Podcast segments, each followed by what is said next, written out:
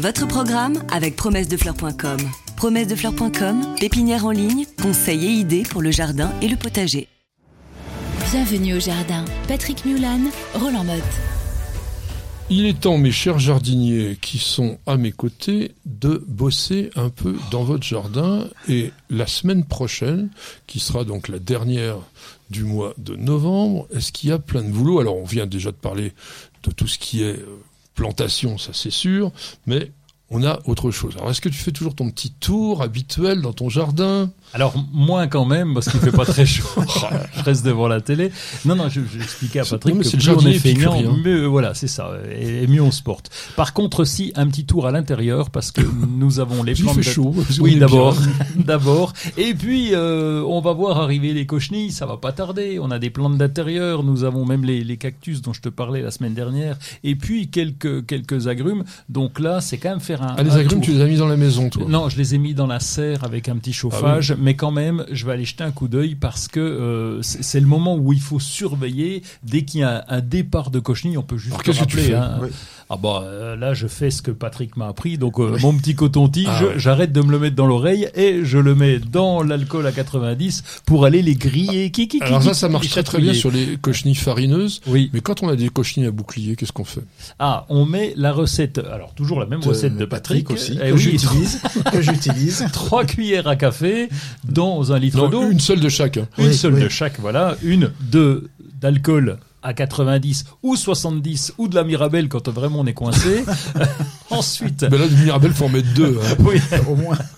Une cuillère de savon noir et, une liquide. D'huile de colza ou de... de, colza, c'est la mieux quand même, c'est la plus efficace. Et on mélange. Alors on mélange en touillant pas trop fort, sans ça, le savon fait des, des petites euh, bulles, donc et puis après on va pulvériser. Mais, mais il y a un point important. Le truc, c'est sur les cochenilles à bouclier.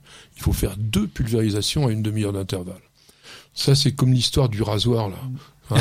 Hein la deuxième de lame. La première, Là, Non, mais parce que le bouclier, qui est une véritable protection pour la cochenille qui se trouve à l'intérieur, enfin dessous, il faut que le premier traitement puisse avoir légèrement fait bouger la cochenille. Elle, a trouvé qu'il y avait un truc qui allait pas trop et elle va bouger un peu.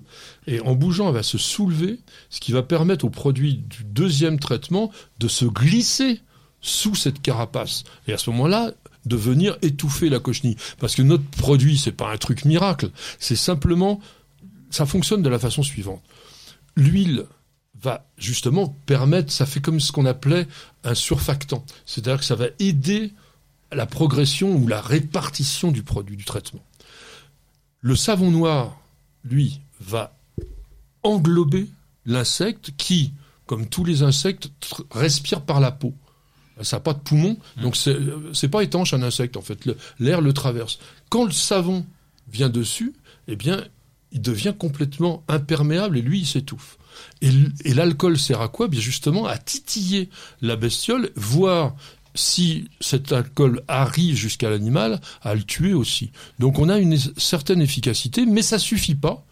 Il faut généralement répéter ce double traitement trois fois, voire quatre fois, à 8-10 jours d'intervalle. Et attention quand même, dans les plantes d'appartement, il y en a qui n'aiment pas bien ça. Tu vas parler des cactus tout à l'heure. Ça adore pas vraiment ça. Il vaut mieux vraiment travailler avec le coton-tige parce que la plupart du temps sur les cactus, ce sont des, des cochenilles farineuses toutes les plantes à feuilles un peu molles, transparentes, les caladiums, ou à feuilles dufteuses, par exemple, comme euh, les sympolias, des choses comme ça, vaut mieux éviter ce type de produit et puis se débrouiller autrement. Mais euh, j'ai à côté de moi actuellement, euh, dans ce studio, vous ne la voyez pas, la grande spécialiste mondiale de la destruction de cochenilles. Elle s'appelle Nicole Mulan, c'est ma petite jardinière, et parfois au pinceau, sur des bonsaïs notamment, feuille par feuille, elle élimine les cochenilles. Mais ça a l'air idiot, mais franchement, c'est pratiquement la seule véritable bonne solution. Alors, on parlait donc de, de ces cochenilles, et il y a quand même autre chose à faire dans le jardin. Ben, je parlais justement, tout à l'heure, on, disait euh, si on laissait un engrais vert, euh, ça serait bien parce que comme ça, le sol serait euh, occupé. Mais moi, on me conseillait toujours d'enfouir les engrais verts en cette saison, d'enfouir aussi les amendements organiques, de labourer le sol à grosse mode, de manière à ce que les précipitations puissent ameublir le terrain.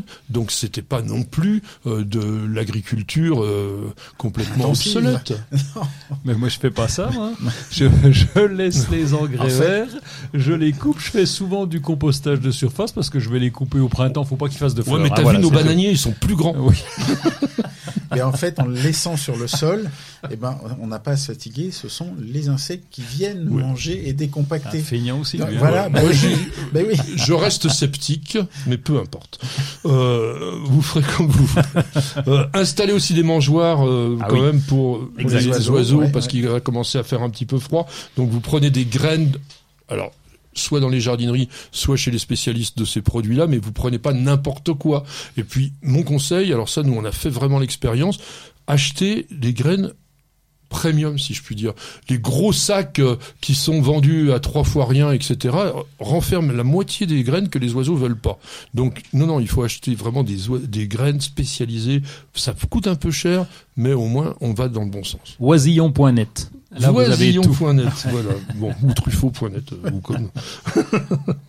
Brise-vent aussi sur les balcons, ça vous aura quand même le coup. Aubanez aussi les grands arbres, et les conifères si vous avez planté récemment. Et puis pourquoi pas, bah, s'il fait un temps vraiment très très moche, eh ben, vous, vous avez des bouquins à lire, vous avez aussi des belles vidéos à regarder, que ce soit sur le site du Jardin TV ou sur le site Truffaut, hein, il y en a plein. hein. Il y en a plein, et ouais. vous y verrez notre ami euh, Pierre Adrien, qui est euh, non seulement le jardinier de chez Truffaut, mais c'est aussi la grande star de chez Truffaut, le monsieur qui s'exprime à la télé de chez Truffaut.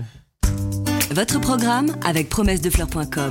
Promessedefleurs.com, pépinière en ligne, conseils et idées pour le jardin et le potager.